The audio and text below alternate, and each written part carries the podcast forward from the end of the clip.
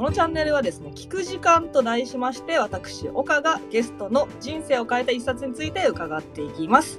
ぜひ、リスナーの皆さんも聞くことを通じて多様な人生観、そしてご自分の人生観を知るきっかけにしていただければと思います。生放送は Twitter スペースにて、録音はポッドキャストにて配信していく予定です。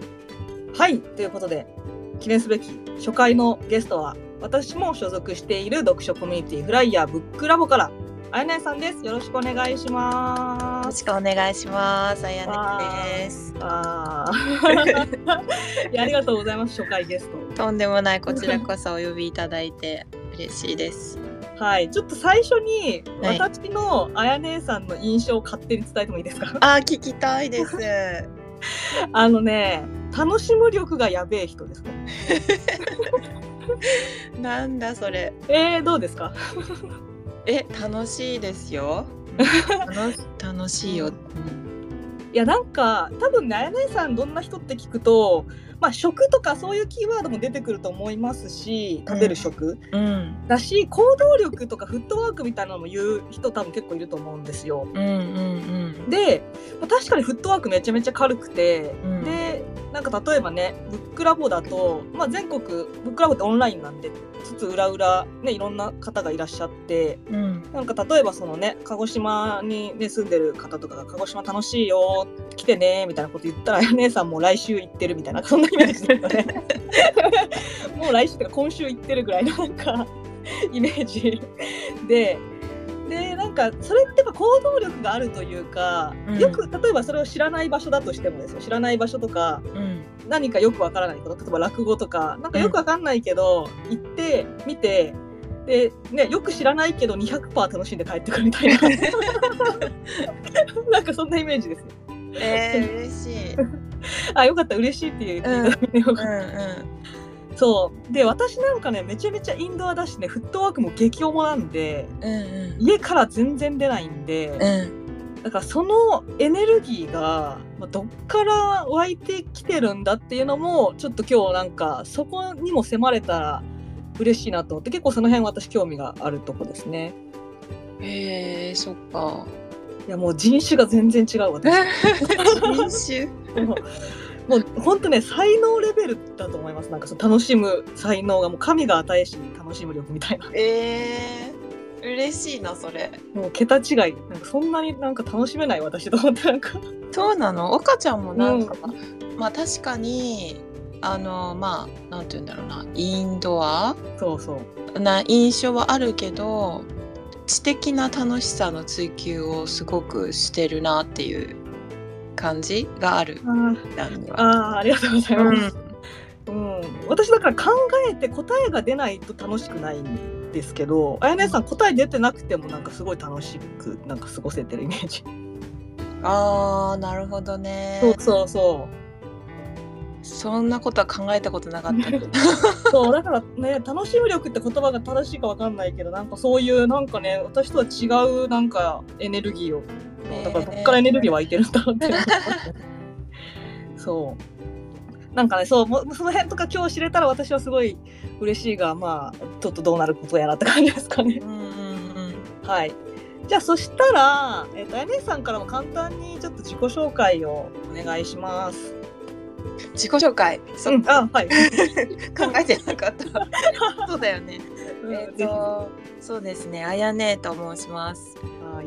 えっ、と東京生まれ東京育ちうん、うん、なんだけど、とっても性格はゆったりしていて、結構江戸っ子江戸っ子なんですけどうん、あのびっくりされる感じですねゆ自分でも自覚はあるぐらい結構ゆったり喋るのもゆったりしてるし行動もゆったりみたいなうん。感じかな。でブックラボの中ではフーディズムという食に関して学びを深めるクラブうん、をあの立ち上げて部長をやっているんですけど、まあえっと、ブックラボに所属する前からもう食に関してものすごく興味があってうん。もう四六時中食のことを考えて 食べることも好きだし料理作ることも好きだし、うん、あるいはそのなんて言うんだろ作っうんと何？原材原材料？なんだ？食なんていうの？なんだ。作物作物を作っているその生産者さんとかうんうん。とかそういうのも好きだしもちろんそういう料理人とかうん。の話とか料理人の方のそういう技術とかそういうのも好きだしもうとにかく全部好きですね。うんうんうんうん、食べる、うん、食が生きがいかな。うん。うんねそうそうそうですよね。姉さんという僕はすごいすごいねアイデンティティの、うん、えー。ジ あれなんかあれでしたっけ？前なんか食のなんかお仕事されてたんでしたっけ？えーとねなんだろう。そうだな。あそう。えっとね本職っていうのかな。お仕事としては広報の仕事をもうキャリアずっとしていて、うん。で過去にそのキッチンメーカー？キッチン調理器具の会社で、あの広報の仕事をしていたこともあるんだけど、えっと他には個人的にねあのお料理作ったりとか、うん。うん、レシピを考えたりとかうん。っていうような仕事もしたりうん。あとなんだろうお塩がすごい好きあの お塩が好きって言った石川県の能登のうん。で取れる伝統的な製法で作られてるお塩があってすんごい美味しいんですけどそのお塩が大好きでそこの PR あの、うん。お塩アンバサダーをやらせてもらってます。お塩アンバサダーめちゃめちゃいいですね。でもいろんなアンバサダーされてますよねなんか。アンバサダーはわかんない。どうだろうな。えっ、と PR 地方の PR とかも副業でしたりとかしてますね。ねそのなんかその食もそうだしそのねそういういろんなこう生産者さんとかもそうだし、うんねワーケーションみたいなのも結構されたりもして、うんうんうんうんうん。うんそうですね。旅行も好きなんで。うん。いやもうすごい私と本当に真逆 はいありがとうございますじゃあ、まあ、さっきもちょっとお伝えした通りですが、まあ、最初ちょっと20分ぐらいかなであの人生を変えた一冊について伺って、まあ、後半はねちょっとせっかくなんでどういう巡り合わせで、まあ、ラボで今フーディズムっていうねクラブされてたりとか、まあ、そういうラボで何をしてるかとか、まあ、これからやりたいこととかをちょっと最後に聞ければなと思っています。はい。はい、じゃあもう早速伺います。はい。あや姉さんの人生を変えた一冊を教えてください。はい。えっと、宮本照さんの「にぎやかな天地」という小説がありまして、うん多分これがかなり私の人生に影響しているかなって思います。うーん。私ごめんなさい。あのね、知らない本でした。宮本さんは知ってるんですけど、どどんな本なんですか？えっ、とね、えー簡単に言うとうん発酵食品あの、あ、なるほど。えっと、主人公が青年がいてねうん。発酵食品に関する本を作ってくださいって依頼されて、でその青年は全く発酵食品のことを知らないんだけど、うんまあその仕事を通して発酵食品のことをどんどん調べていくんですよ。うんうんでそのその発酵食品のいろいろしら地方をねいろいろつつ裏裏うん。調べていって職人を訪ねていってっていう話と、うん。その青年の人生観みたいなものがこうじ2本の軸があってね。そのうん。発酵と人生とっていうのがこうなんていうの？ちょうど出てくる小説なんですけど、うん。まあただのそういう青年の話。ス ストーリー的には発酵食品の本を作る青年の話っていう感じ。一言で言うと。あすごい。もうもう面白そうですね。発酵と人生ね。そう。でねえっとまあなんだろうこれを読んですごくこう、具体的になんかビシッと私の価値観が変わったとか、そういう影響があったわけじゃないんだけど、うん。なんかね私発酵食品すごい好きなんですよ。あの食べ物の中でもかなり上位の方に発酵食品好きで。うん。でまあそれもあってなんだろうな発酵ってねなんかね、私の中で発酵食品ってねロマンがあるの。ほうほうほうほう。あ、ちょっと待ってください。発酵食品って、えっと、何、納豆、あと何があります？うんうん、納豆とかうんお味噌とか醤油とか？はいはい。なんだろうな。うん、日本日本食って結構発酵食品に支えられているんだよね。うんうんうんで、えっと例えば醤油とかって身近なお味噌とかもそうだけど大豆にそういう菌菌があるじゃない？納豆もそうだけど納豆菌とかを加えて、それがはあのなんて言うんだろう適適切な湿度温度と、うん。うん、そういう状態にしておくとその菌がなんていうの？作用してうん。発酵されてうん。腐るんじゃなくてうん発酵食品としてん。あのなんていうの出来上がるんだよね。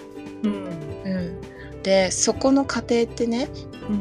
あのどうしても人間では何もできないの。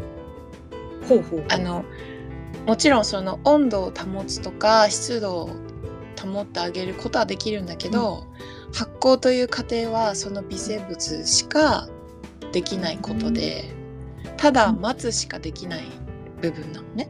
うーん、なるほど。そうでなんかそれがあのーすごい素敵だなと思ってうんうんうん。でしかもなんだろうな最初にあったその大豆が全く別のものになるじゃない？別のものっていうか納豆になるわけじゃないうんうん。大豆の豆が。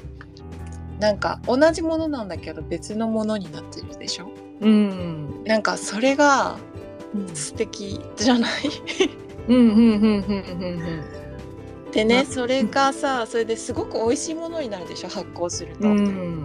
それも好きだしなんかそれ発酵するってなんか人生とすごいなんかリンクしない？とか思った時があって、それがだんだんやっぱり年を重ねていくごとにさなんか結構思うようになってきてなんて言うんだろうなうんなんか例えばワインが熟成するみたいな表現とかよくあるけど、うん。なんかね発酵なんだよね。なんかそのうーん例えばえっ、と、人生で辛いことがあった時とかうん。にえっ、と時間しか解決できない時ってあるじゃない？ああ、なるほど、なるほどね。はいはい。時間しか解決しないが発酵とつながってくる。なるほど。はいはい。そうそうなんか、うんなんだろうな例えばなんだろう失恋しちゃったとかでもいいんだけど、あのすごいえ辛い状況なわけよ、うんメンタルが。でももうそれって時がと時が経つことしかもう自分を癒せないわけよ。うん。あなんか他になんどんなことをしてもどんなことを言ってもらっても多分何もかいなんて言うんだろう自分の中で消化できなくて、うん。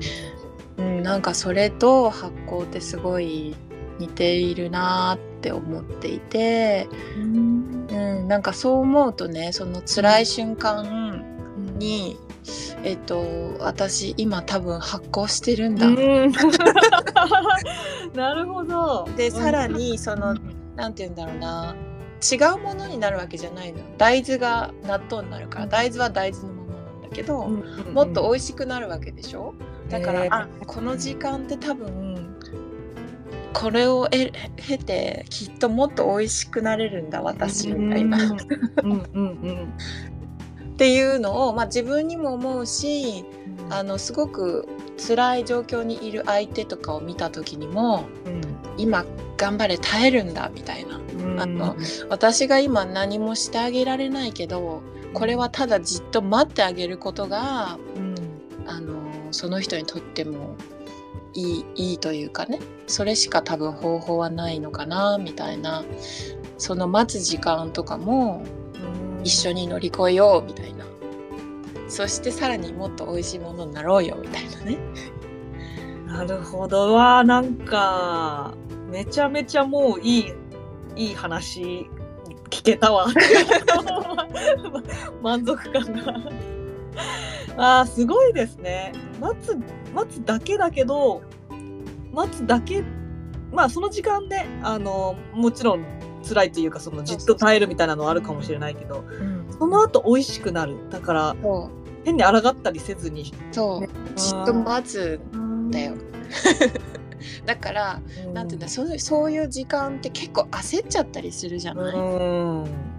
例えばうまくいかなんか仕事うまくいかないとか、うん。キャリアで悩んじゃうとか何でもいいんだけど、多分長い人生人生長い時間生きてるとそういうスランプとかさうん。あると思うんだけどそういう時に焦らないでうんじっとじっと待つっていうのも変だけど待ってるわけでもないんだよね。発行してるから。ああなんかしてるんだよ。なるほど。うん。なんかしてるんだけど形にならない時間っていうのかな。ああいい。ただ待ってたら意味がないんだけどさ、うんうんうん。うん。その乗り越えようといろいろ試行錯誤はして、うん。その微生物がガチャガチャガチャガチャ動いてるのと同じなんだけど、うんその瞬間って何も完成してない。うん寝かせてる時間は必要なんじゃないかなみたいな。うんいやすごいな。あなるほどね。そっか。ちなみにそれってそのなんかあやねさんのなんですか？ご自分の経験だとなんかあったりしたんですか？その焦ってた時期みたいなのもあったりしたんですか？うーんえっ、とねわ 私あんまりなんかねすごい自分の過去を美化しがちで 物忘れがひどいというかだから辛いこととかあんま覚えてないんだよね。そうなんかね今の話を聞いてすごいねもうなんかやっぱねあやねさんという人を私はちょっと知れた気がして嬉しくってうんうんでだからそれが何かね発行知らない時代のこう何か慌ててたあやねさんがいて今のあやねさんなのかなんかもともとそういうあの、ね、発行みたいな感覚で生きてきてきた人なのか なんかどっちなのかなって。あでも多分あのー発行してないで焦ってた若い頃は多分焦ってたと思えー、時もあると思う。そうなんだ。うんただなんかそうだね最近最近というか、うん、自分が今発行しているとかはあんまり考える機会が最近はないけどなんかそういう状況にいる人に「この本読んで」とか言っておすすめすることがある。いやいいですねなんかそのねそれこそこの直接的なその自己啓発本とかね心に響く言葉とかを渡すんじゃなくって、うん。この小説でこのうん。発行っていうテーマの本を渡す感じも、ね、それ読んでる間にうん。ねこうしなはれみたいなことを教えてくれないんだけどうん。読んでる時間で自分の中の何か金なんですか？が、ね、そうそうそう形にならないものがちょっとずつ発行してそうそうそう。うん。本読んでる時間待つ時間にちょっと近い。そうそうそうう。ん。でねしかもやっぱこの日本津々浦々の発酵食品の,、あの職人さんを訪ねるわけですよ。あだからねうん。美味しそうなの。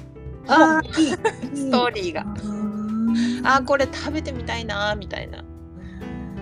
それもねやっぱ楽しいよ読んでてあーなんかね読書でその、ね、五感みたいなやっぱ感覚がこう刺激される読書っていいですよね。うん。なんかこうね音が聞こえるとかもあるかもしれないしそうね美味しそうとかもそうだし、うん。あーえめちゃめちゃいい。私も読みます。発酵にも興味あるし、うん。いやすごいな。いやなんかなんだったら私多分あんま待てないタイプでうんそれこそ最初に言ったように答えが答えが出る楽しみを知ってるから答えを出そうとしてであのーなんでしょうねまあそのために頑張れるけど答えにたどり着くまでの過程をそんなになんかこう待つとか放棄するとかはあんまり多分やってきてないんでなんか割とうん結構私の価値観揺さぶられました。えー、そっかそっか。うんね目に見えないものがガチャガチャしてるのを待つってねあんま私なんかそれすらもう言語化したくなっちゃうんですよ。あ そのメカニズムをその菌が何をやってるかを言語化してだから待とうみたいな因果関係自分の中で作っちゃうタイプなんでうん。それそれもね見えない菌が頑張ってるみたいななんか違うね菌ってわかんない。自分と違う何か他者じゃないですか？他者うんうん。それを待つっていうの結構なんかうん衝撃ですね。あうん。いいよいやいいな。うん。私発酵食品とか作っ自分でね作って待ってる時間とかめちゃくちゃ好きだよ。あーなるほど。作ご自分で作ったり、うん。なんかつけたりとかなんですか、うんうんそうそうそう。するからね。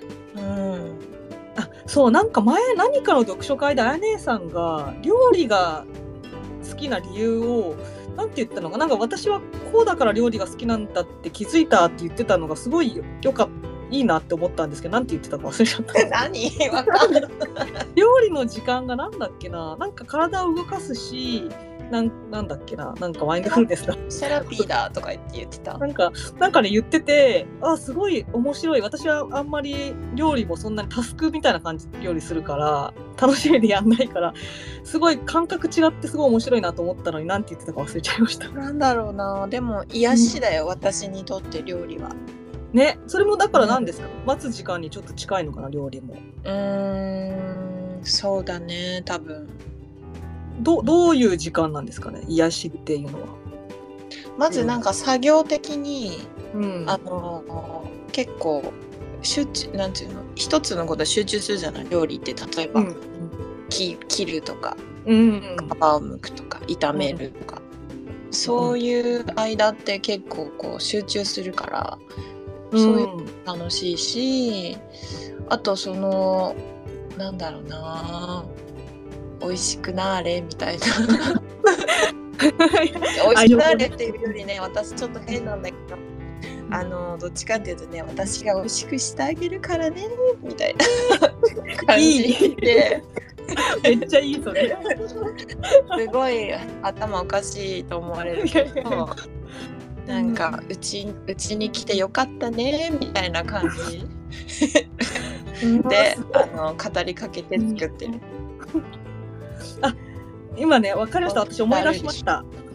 うん、いやいや、そそれがやっぱ姉さんのすごいところなん。ああのね、多分登山の読書の時に、あのその自然に触れ合うことっていいことだよねっていう文脈で、料理は自然のものに触れてる時間だから料理が好きなんだって言ってた気がします。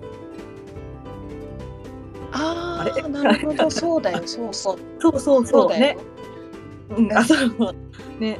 当たり前のように今はもう。私なんかそれ結構、うん。あ自然家の中に行って家事やってる時に自然に触れてる時間なんて思ったことなかったなと思って。うん。うんだってほら野菜とかおお肉とかでも全部自然のもので。でお水とか結構使うでしょ？お水の音とか、あとそうだお鍋のコトコトコトって煮てる時とかの音っていうのが、あれがなんて言うんだろう。うん。自然に発生する音なんだよね。リズムっていうか、うんコトコトコトって。あれが、うん、いえい癒しになる、うん。でその辺の感性もすごい面白い、うん、ですね。そうなんだ。うん。そう。そう、でもなんかすごいあやっぱもうなんかいいなこのもうこのチャンネルいいなめっちゃ 第1回にして。いやーはいありがとうございます。ちょっとじゃあぼちぼちあの他の今のあや姉さんの話とかも聞いていこうかなと思うんですけどそのね、フライヤーブックラボではそのねフーディズムっていう食のクラブをされてるんですけどそもそもなぜこうラボに入ってこられたのかをちょっと聞いてみたいなと思ってど何をしたくて入ってきたみたいな。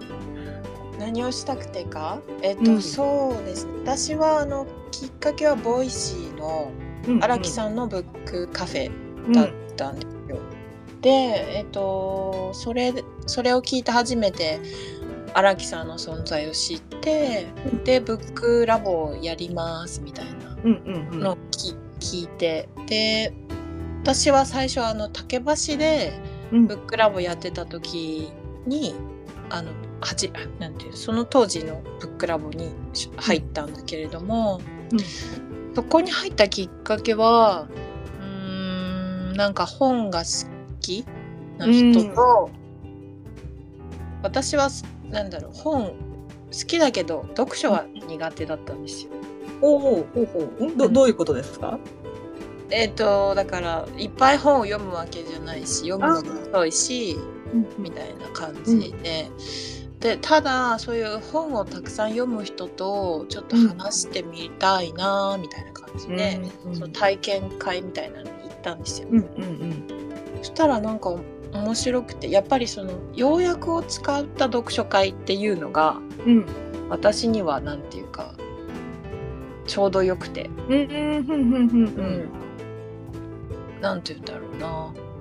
いや同じような人が多かったんですよ。本は好きだけど、うん。よ読めそんなにたくさん読めないけどうん。うち 言葉悪いけどその中途半端っていうか。いやいやいやいや。読書虫みたいな人じゃなくて、うんうんうん。同じくらいの温度感の人がい,、いてうんそれでどその体験会がすごい楽しくてそのブックラボにも入ってみて、うん。うん、それでやっぱ楽しかったからうん。あのこのオンラインになってからもずっと続けてるって感じですね。うん。うん。確かにねなんかすごい本を読み込んでその本自体をね熱く語るというよりも、うん。ね、人とまさにこういう場というか人の価値観を知ったりとかそういう会話するのがね、結構多かったりするから、読書っていうよりもね、うん。ん。今はどうですか？なんかラボで今 何をしてるんですか？え今は何をしてるんですか？うん。ラボの人とわちゃわちゃ遊んでばっかりですね。いい。まさにそうですよねなんかね。あんまり本にとどまってないですもんね。うん、昨日一昨日は軽井沢のキャンプ場であそうそう、うん。読書会キャンプっていうのをやってきて、ね。もう最高でしたよ。えね青空読書会や青空読書会。一泊二日で。いやーねそういうのもやっぱそのさっきのなんでしょうね読書っていうとそのゴールが本を読むこととか何かを学ぶことって設定して読む読書もあるけどうん。別にそのこと自体がどうこうじゃなくってそのさっきそのあや姉さんのその形にならない何かが発行してるかもしれないし、まあまあそれすらももう期待しないよううな、ん。うん。ねわちゃわちゃ楽しんでるっていう感じですよね本当に。うんいやめっちゃいいな。うん。ただそのやっぱり大事なのはベースにはみんな本が好き。っていう価値観があるから、うん。なんて言うんだろう。他の人がどういう本読んでるのとかそれを通してどう思ったのっていうことにはみんな共通して興味を持ってる。っていうのがあるから話しててすごい楽しいんだようんうん。でそのみんなすごい興味持ってくれますよねいろんなことにね。そ人の話に興味持ちすぎですよね。それはすごい思いますね。いやーこれからなんかラボでやっていきたいこととかなんかあるんですか？こういう活動したいとか。うんなんか明確にはないけれどもうんなんかぜみんなラボ入ればいいのにとは思っててお全人類。全人類大人はみんなラボに入った方がいいよって 思っててその心は。えだってこんなになんだろう面白い人たちしかもなんなんて言うんだろう優しい優しい人が多くて、うん。うん、いいなんかぱり会社と職場と家族以外に、あと友達以外のなんなんなんだろうこの感覚みたいな。うん。ラボのメンバーってとも何なんだろうね。友達友達なのかな？みたいうん、いやでもねそうそうわかりますよなんか。うん、な、結構深い話もしたりするできたりするし、でも意外とパーソナルな情報知らなかったりするうんし、うんその絶妙なねこ関係のあるコミュニティすごい楽しくて本当全人類入った方がいいと。いや確かにねそのその人の価値観とかについてはなんとなく分かってるけどし仕事について知らないとかねそういうことがあったりしますもんそう。ね。うんいやわかるないやすごいなんかラボのね宣伝もしていただいて。そうそうそう。それでなんかあのーフーディズムの活動を通してあの結構は最近外に発信するようにしてるんだけど、なんかそっからラボに入ってもらえたら嬉しいなみたいなことは考えあそうそうなんですよね。やっぱうん。もっとね私もね全人類ににすごい近い近くまあラボがね会う人いっぱいいると思うんでなんかあんま発信してないんでね私たちも。なんか出会えてないもったいなさがあるし、うん。あとは逆にラボの中であんまりね読書会とかにそんなに参加する機会がなかったり忙しいよっていう方でまだあんまりねしっかり活動できてない方とかもねもっと話したい人いっぱいいますもんね。うん。そうなのよ。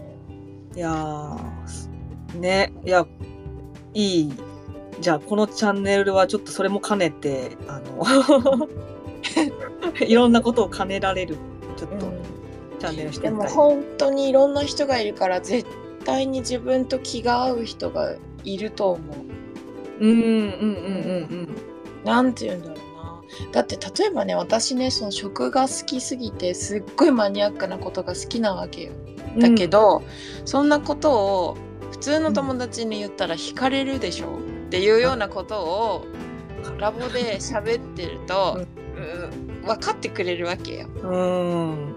そういうの最高じゃないですか。いやーわかるななんか私もねあのなんだろうなそのまあちょっとこう仕事の前職のね友達とかで仕事の話とかしててふとなんか喋ってなんか考察を始めちゃうことあるんですよ私が。で そしたらなんかこうパッとこう我に返ったらそのなんでしょうねその友達とかはあんまりピンときてなくて「いやうん岡さんの話深いね」って言われて終わって 恥ずかしいのでランチでなんか急に深い話始めたやつ恥ずかしいと思いますけど なんか急に恥ずかしい。でもラボだと急にもうね5分でもうなんか、わけわからん考察の話してもみんな受け入れてくれるし、うん、そうそう。わかります。そのとなんかうんいいですね。いやーありがとうございます。そしたらあとはじゃあなんかせっかくなんで最後にあや姉さんなんかお知らせとかね音声発信もされてるし告知とかなんかあれば。